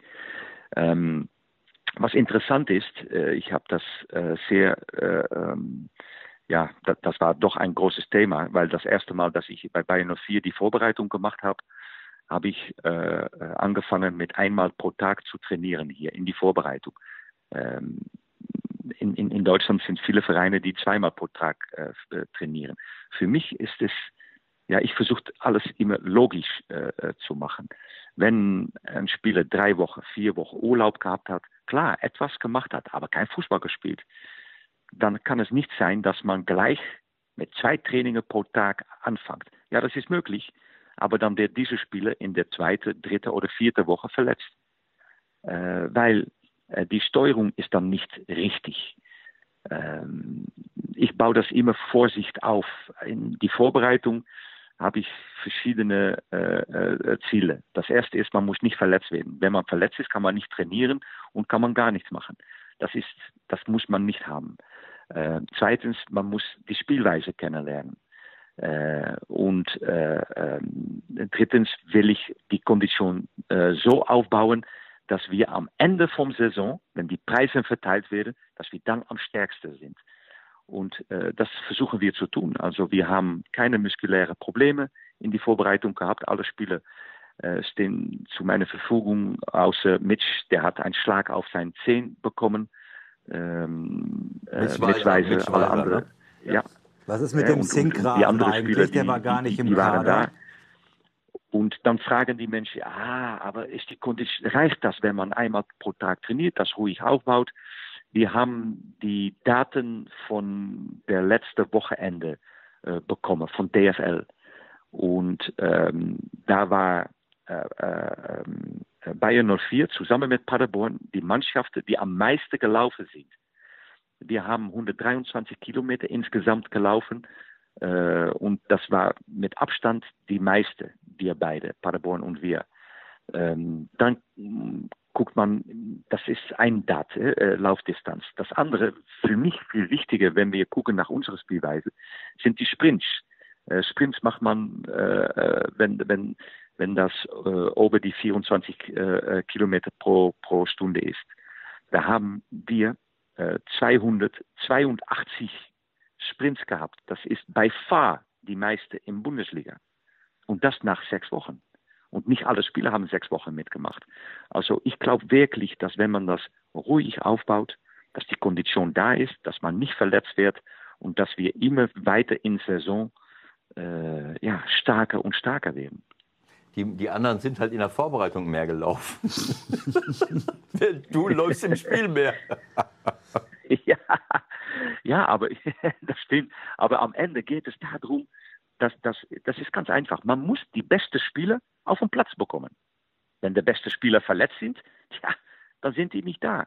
Also ich versuche meine besten Spieler, dass die nicht verletzt sind und dass, dass die ja, Samstag auf dem Platz stehen. Bedeut, bedeutet und das klar? Dann, sorry, bedeutet das dann die für Spieler müssen ja? Bedeutet das dann für Spieler für Ta, wie Tar und Arangis, die dann ja jetzt auch noch nicht so lange dabei sind, dass man da auch vorsichtig sein muss? Kriegt ihr da Signale auch von der Medizin oder ähm, ist da kein Risiko mehr?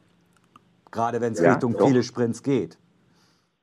Nee, doch, da, da ist sehr viel Risiko. Das haben wir auch nach dem Spiel gesehen. Wir, wir messen immer die CK-Werte, das heißt, äh, ähm, ähm, wie viel haben die Muskel, äh, äh, ja, haben die Schmerzen, sag mal. Äh, das war bei Charlie nach dem Spiel sehr hoch. Das ist auch logisch, weil er weniger und später äh, eingestiegen ist, weniger trainiert hat. Das heißt, heute haben wir FKT-Training gehabt, das ist Konditiontraining. Das ist alles mit dem Ball. Wir haben dann Spiele von sieben gegen sieben gemacht. Dann hat Charlie nur die Hälfte gemacht. Ähm, und so versuchen wir immer noch auch im Saison das zu steuern, dass jeder Spieler seine Belastung bekommt, was für ihn gut ist. Und klar, äh, äh, ähm, Sprinter wie Karim Bellarabi, die müssen wir anders steuern als, als Dauerlaufer wie äh, Charlie Arangis oder Baumgartlinger.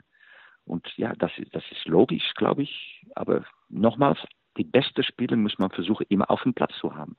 Wenn die verletzt sind, können die nicht auf dem Platz stehen. Naja, es ist ja ähm, so im allgemeinen Sprachgebrauch äh, denk, äh, denken viele Leute immer Vorbereitungszeit, da muss man sich quälen bis zum geht nicht mehr und da lege ich die Grundlage für die, für die ähm, Kondition in der gesamten Saison. Aber ähm, äh, ich meine, wie kann ich, äh, das würde ja bedeuten, ich mache eine äh, super Vorbereitung und anschließend brauche ich, keine, brauche ich keine Konditionsarbeit mehr zu machen. Wie soll das gehen? Äh, ich kann ja nicht, äh, ich kann die Spieler nicht überfordern und ich glaube, das Entscheidende ist, was du auch sagst, dass die Spieler sich erholen müssen. jedes Training macht ja nur Sinn, wenn ich mich bis zum nächsten Training wieder erholt habe. Äh, und, äh, mhm. und wenn ich eine zu hohe Frequenz fahre, sowohl was die Trainingshäufigkeit angeht, als auch die Trainingsintensität, wie soll ich mich davon erholen? Ähm, äh, und wie soll ich einen Mehrwert haben, eine, eine, eine Adaption des Körpers? Ähm, ich glaube, dass das so, so ein, ein Problem ist, was, was oft von außen gesehen wird, was manche Trainer vielleicht auch überstrapazieren. Ne, das stimmt. Ich sage auch immer, die Spieler müssen fit sein, aber die müssen auch frisch sein. Und äh, frisch müssen die am Spieltag sein. Äh, und, und, ja, dann ist es sehr wichtig, wie man die Spieler steuert. Wenn man, äh, ich, ich habe dann Sportschule gemacht, wenn ich jung wäre, aber ich habe das nachher von den Wissenschaftlern, die sich damit mit beschäftigen, habe ich das mitbekommen. Äh, die sagen auch, wenn man Kondition sehr schnell aufbaut, dann geht die auch wieder schneller runter. Wenn man das langsam aufbaut und äh, äh sehr dos dosiert, dann bleibt die Kondition auch lange hängen. Und äh, wie gesagt, am Ende der Saison, wenn die Preise verteilt werden, dann muss man am stärksten sein. Und das versuchen wir. Ich finde, wir gehen heute sehr in die Tiefe. Ich finde das gut. Ich weiß aber auch, dass es sicherlich noch ein paar buntere Themen, würde ich mal sagen, äh, gibt, die die Leute natürlich auch interessieren, wenn wir mit dir sprechen. Also beispielsweise ähm, einfach mal über Namen kurz reden. Äh, wenn ich an Harvards denke, ähm, ist das für dich ähm, mit der beste Spieler, mit dem du je gearbeitet hast? Ich finde es immer schwer, Spieler miteinander zu vergleichen und das, ich, das mag ich auch nicht gerne. Ähm, äh, der Kai ist, ist, ist ein sehr besonderer Spieler. Äh, da gibt es kein anderer Kai Havertz. Und äh, aber ich habe auch mit, mit Matthijs de Licht gearbeitet. Das war ein Innenverteidiger. Ja, das, das ist schwierig zu vergleichen. Der wäre doch, jetzt noch ganz gut für Leverkusen. oder? Wie bitte? Der wäre doch jetzt noch ganz gut für Leverkusen eigentlich, oder? ja, das wird sehr gut sein. Aber das, das ist unmöglich. Ja, aber der Kai ist wirklich äh, ein, ein, eine, ja, ein, ein, ein Riesentalent. Aber für mich ist er schon mehr als Talent. Talent ist, ist, ist was, was man ja in Zukunft erreichen kann. Aber der Kai, ich glaube, hat gerade seine vierte Bundesliga-Saison angefangen. äh, und, und ist nicht mehr ein Jugendspieler. Der ist jetzt ein, ein, ein Bundesligaspieler, die, die das schon bestätigt hat. Und äh, ja, ist eine sehr gute Spieler, absolut. Ewald hat mich vorgewarnt. Ich soll keine äh, Fragen nach Erwartungshaltungen oder Erwartungen stellen, weil er, glaube ich, recht ähnlich tickt wie Prima. du. Ich weiß, dass das schwierig ist, klar. Aber ich bin nun mal auch Journalist und ich gucke mir euren Kader an und ich sehe diese tollen Spieler und dann kommen halt Vergleiche und wenn ich die Offensive mit anderen vergleiche, ja, dann kommt halt die Erwartung, Mensch, ist vielleicht sogar das ganz große Ding möglich? Gibt es zumindest mal ein ganz zarten Traum irgendwann, dass Besonderes möglich ist in dieser Saison? Sag ihm die richtige Antwort, Peter. Der hat die verdient. ja, ja, ja, ich weiß. Aber der kommt, der kommt nicht, weil das finde ich solche Bullshit. Wir haben ein Spiel hinter uns. Ich habe keine Ahnung, wie es steht mit die mit die anderen Vereine. Ich habe eine Idee, wie meine Mannschaft, äh, äh, wie, wie, wie unsere Kader ist. Aber von den anderen Mannschaften weiß ich das noch nicht. Klar, ich habe die erste Runde verfolgt, ich habe das gesehen, ich habe auch die Pokalspiele gesehen, aber wirklich keine Ahnung. Wirklich keine Ahnung. Letztes Jahr haben, wenn ich gekommen bin, haben die Journalisten das auch mich äh, gefragt. Und ich habe immer das gleiche Antwort gegeben. Für mich und wirklich interessiert nur das nächste Spiel mir. Weil das ist, worauf ich mich konzentrieren muss. Ich frage auch von meinen Spielern, dass sie sich nur konzentrieren müssen auf das nächste Spiel. Für uns wird das Düsseldorf sein. Äh, die haben ein Riesenergebnis äh, geholt in, in, in Bremen. Äh, also das wird absolut nicht einfach sein in, in das Stadion von Düsseldorf. Ähm, aber wir konzentrieren uns darauf. Und ähm, in die Rückrunde hat uns das Erfolg gebracht, dass wir wirklich fokussiert, konzentriert waren auf nur das nächste Spiel. Und ja, wenn ich jetzt Aussagen mache über was wir vielleicht erreichen können, was mein Traum ist, dann sind wir nicht mehr fokussiert auf das Düsseldorf-Spiel. Ich frage das von meinen Spielern, dann muss ich das als Trainer selber auch machen. Ja, das ist schwer, das äh, vielen äh, begreiflich zu machen.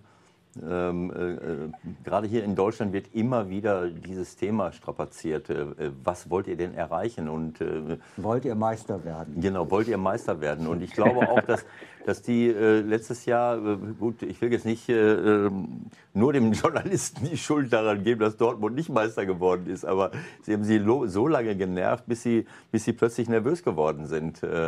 Äh, mhm. Und äh, solange wie man nicht nachdenkt, sondern sich wirklich fokussiert auf das, was man machen muss, um das nächste Spiel zu gewinnen, denkst du gar nicht darüber nach. Und am Ende wird abgerechnet, dann siehst du das. Aber wir haben, wir neigen in Deutschland immer dazu, die Leute auch im Fernsehen, auch bei den, äh, äh in den Zeitungen, Printmedien immer wieder zu fragen, ja, aber was wollt ihr denn erreichen? Was wollt ihr denn erreichen? Und ich, ich, ich habe es nicht geschafft, in meiner aktiven Zeit als Trainer den Leuten begreiflich zu machen, dass man nichts erreicht, wenn man davon spricht.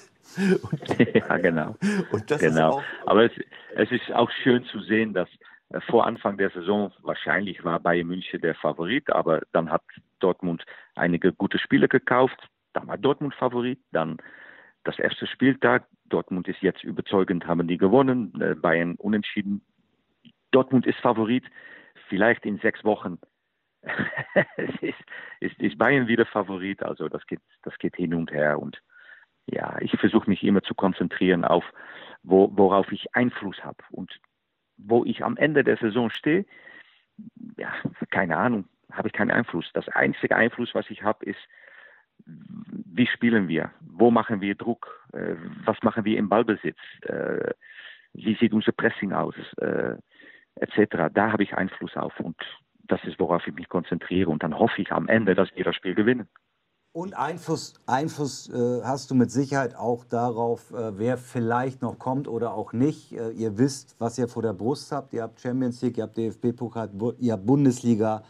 Ähm, jetzt gab es so gerüchtemäßig zumindest, dass vielleicht doch noch was passiert hinten. Da wirst du jetzt wahrscheinlich keine Bestätigung geben, aber vielleicht kannst du sagen, ob du äh, nicht unglücklich wärst, wenn noch für die Verteidigung jemand käme. Ist das zu viel verlangt oder kann man das so sagen? Äh, ja, dann kann ich doch etwas sagen, dass äh, wir haben heute verpflichtet äh, Piquet von Barcelona. Piquet? Ah, doch nicht. Ja. Ja, dann doch den Licht lieber holen, würde ich sagen. Ja, Nee, nee, nee. Also wir haben heute eine abgegeben. Äh, Tim Jetzai, äh, der geht nach Augsburg. Ähm, der hat äh, nicht oft gespielt bei, bei uns und ja, der Junge will gerne spielen, das verstehen wir. Und ja, äh, also der geht nach Augsburg und ja, was die letzte Woche passiert, das weiß ich nicht. Klar, äh, der Verein, äh, die, die, die sprechen mit mir und die, die, die, aber am Ende wird das dann doch Rudi Füller, Simon Rolfes sein, die dann sagen, okay, wir machen noch das oder das. Also Peter, ich bin äh, total auf, äh, ähm, äh, auf deiner Seite. Ähm, äh, es ist immer, wenn man an die Defensive denkt, dann glauben immer alle, ich muss bestimmte Abwehrspieler haben. sicherlich gibt es Spezialisten im Abwehrbereich, das ist logisch. für Innenverteidiger gibt es, glaube ich, keine, keinen Ersatz. Da, da, muss man schon mal den einen oder anderen Spezialisten haben. Aber ich habe immer in meinen Mannschaften gesagt, ihr entscheidet im Grunde genommen selber, ob ihr auf dem Platz steht oder nicht. Äh, ich habe lieber mhm. einen offensiv starken ähm, Spieler auf dem Platz, technisch gut, mit Spielwitz, der lernt, sich defensiv gut zu verhalten, ähm, sich mhm. defensiv ver verbessert, gut organisiert ist und, äh, und, und lernt, wie man verteidigt, als dass ich, äh, ähm, äh, weil das einfacher ist, als einem äh, defensiv starken Spieler äh, zu erklären, wie man offensiv spielen soll. Das ist äh, das Defensive zu erlernen, ist einfach eine Frage der Konzentration und der äh, und, äh, ja, und, und des Lerneffektes. Das andere ist eine jahrelange Geschichte. Ich kann nicht plötzlich jemanden, der nie angegriffen oder ein guter Angriffsspieler war, plötzlich diese, die Kreativität eines Angriffsspiels äh, beibringen.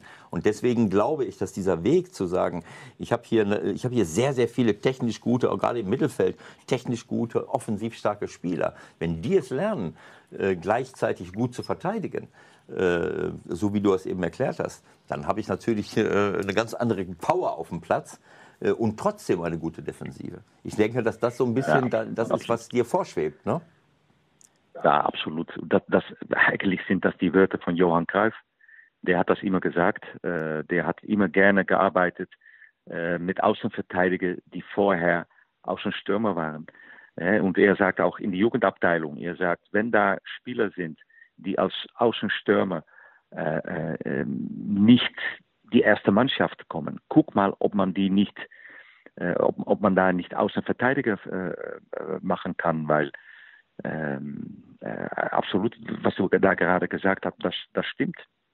Das stimmt. Und ja, das habe ich auch zum Beispiel mit, mit, ähm, mit Daily Sinkgraven gemacht. Das war bei uns ein offensiver Mittelfeldspieler bei Ajax Amsterdam. Und dann hat ein Mann mir gesagt, versuch mal linke Außenverteidiger. Und das hat er super gemacht. Und äh, ja, das passiert oft. Das Spieler vorher. War im Kader? War der angeschlagen?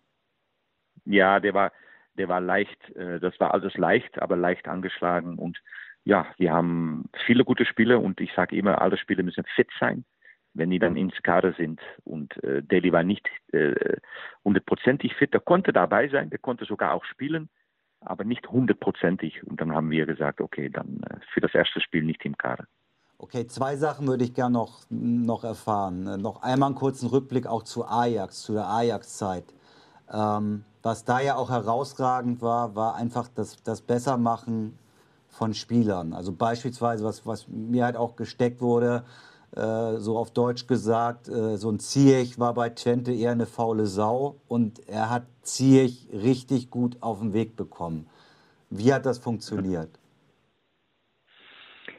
Ähm, ja, mit das letzte anfangen, Ziyech, Ziyech ist eine gute Junge. Ähm, der war Spieler bei, bei FC Twente. Da war er mit Abstand der beste Spieler. Da hat er genauso viel gelaufen wie Messi acht Kilometer pro Spiel. äh, aber Ziyech ist kein Messi. nee, Ziyech ist kein Messi. Also ähm, dann wollte Ajax ihn verpflichten. Äh, bin ich nach dem Stadion gekommen, habe ich mit ihm geredet. Habe ich gesagt, hör mal, ich sehe du nicht als rechter Außenstürmer. Bei mir wirst du offensiver Mittelfeldspieler sein. Er hat einen unglaublichen linken Fuß. Ähm, aber wir haben eine gewisse Spielweise. Und nur wenn du ins Mittelfeld äh, diese Spielweise äh, äh, spielen kann, wirst du bei mir spielen. Und das heißt auch, bei mir laufen die, die Mittelfeldspiele ungefähr zwölf Kilometer, kein acht. Und ähm, das erwarte ich von dir im Ballbesitz, aber das erwarte ich auch von dir gegen den Ball. Und ähm, dann hat er nur gesagt, Trainer, bei mir ist nur eine Sache äh, äh wichtig. Ähm, ich will nur arbeiten mit ehrlichen Menschen. Wenn da etwas ist, komm zu mir, sag mir. Wenn es nicht gut ist, sag es mir. Aber nicht, äh, äh, er sagt, das habe ich so oft, oft erlebt mit Trainern, dass die etwas gegen mir sagen und gegen andere Menschen etwas anderes sagen. Ich sage, okay, ich werde dir sagen, ich bin immer ehrlich gegen dir und du machst, was ich von dir frage. Und äh, das war ganz deutlich nach das erste Gespräch und er hat wirklich äh, sich super entwickelt und super gespielt. Und ähm, ja, Ajax ist auch ein, ein, eine Mannschaft, die immer Talenten bringt. Ähm, ähm, das Problem, was ich am Anfang angesprochen habe, dass, äh, dass die Nationalspiele noch nicht da sind, das hatten wir auch bei Ajax. Und äh, wenn ich angefangen habe, hat äh, auch, ich glaube, zehn Spieler von uns waren da und da waren ist, ungefähr acht Jugendspieler, die Mark Overmars gesagt hat, hier, das sind acht Jugendspieler von die U19, äh, guck danach. Und nach einer Woche habe ich gesagt, äh, die beiden will ich gerne behalten. Das war Matthijs de Licht, der war 16 Jahre alt. Und äh, das war noch sogar ein U17-Spieler. Und äh, Casper Dolberg, der war 17 Jahre alt. Und die sind bei mir geblieben. Und in Holland bekommen diese jungen Spieler immer eine Chance. Weil das hat man auch jetzt wieder gesehen. Frenkie de Jong, 21 Jahre, geht nach Barcelona. Äh, Matthijs de Licht, äh, 19 Jahre, geht nach, äh, äh, nach Juventus. So, das kam jetzt ein bisschen plötzlich. Äh, ehrlich wird am längsten. Wir hatten leichte technische Probleme. Wir wollten das Gespräch eigentlich vernünftig mit äh, Peter Bosch beenden und uns auch vernünftig verabschieden und auch bedanken. Denn ich denke, wir haben selten so viel äh, intensiv auch über Gedanken von einem Trainer erfahren, äh, was er vorhat, wie er es vorhat. Ähm, bisschen unter der Oberfläche gewesen, war richtig cool das Gespräch und ähm, ja, auch äh, auf diesem Weg sozusagen nochmal Dank dafür und ich denke, du bist meiner Meinung für heute, oder? Absolut, das war ein einfach, einfach ein tolles Gespräch. Wir haben uns auch sozialverträglich von Peter äh, über normales Handy gerade noch mal verabschiedet, uns bedankt für seine tollen Ausführungen, hatten noch ein paar Fragen auf der, auf der, ähm, äh, ähm ja, auf der Liste. Kommt noch mal aber wieder. wir haben ihn ja über eine Stunde äh, ja, kommt noch mal wieder. Können. Machen wir noch mal wieder. Und wir müssen auch ganz offen sagen, äh, das ist die Schuld von Flo Kaiser, weil er äh, in seinem Skype-Programm, äh, in seinem Laptop nicht genug Guthaben aufgeladen hat. Das hätte ich nicht für möglich gehalten, dass es bei Skype immer teurer wird. Normal hätte das gereicht für ein paar Stunden, aber es scheint teurer geworden zu sein. Flo ist schuld. Genau. Äh, aber wir bedanken uns herzlich bei Peter für das tolle Gespräch und äh, haben ihm sehr viel Glück für die, für die Saison gewünscht. So, dann seid ihr versorgt für diese Woche. Nächste Woche geht es weiter. Ach ja, und vermutlich sind wir in dieser Woche auch irgendwann bei YouTube am Start. Wir haben erfahren, dass es einige Leute interessiert, wir einige Fragen gekriegt haben. Warum wir da denn nun nicht dabei sind, kein Problem. Wir machen einen YouTube-Channel auf, dann kann wer auch immer mag den Podcast auch am Rechner beim Arbeiten hören, wie auch immer. Wir machen es möglich. Erstmal schöne Woche. Bis zum nächsten Mal. Und tschüss zusammen, alles Gute.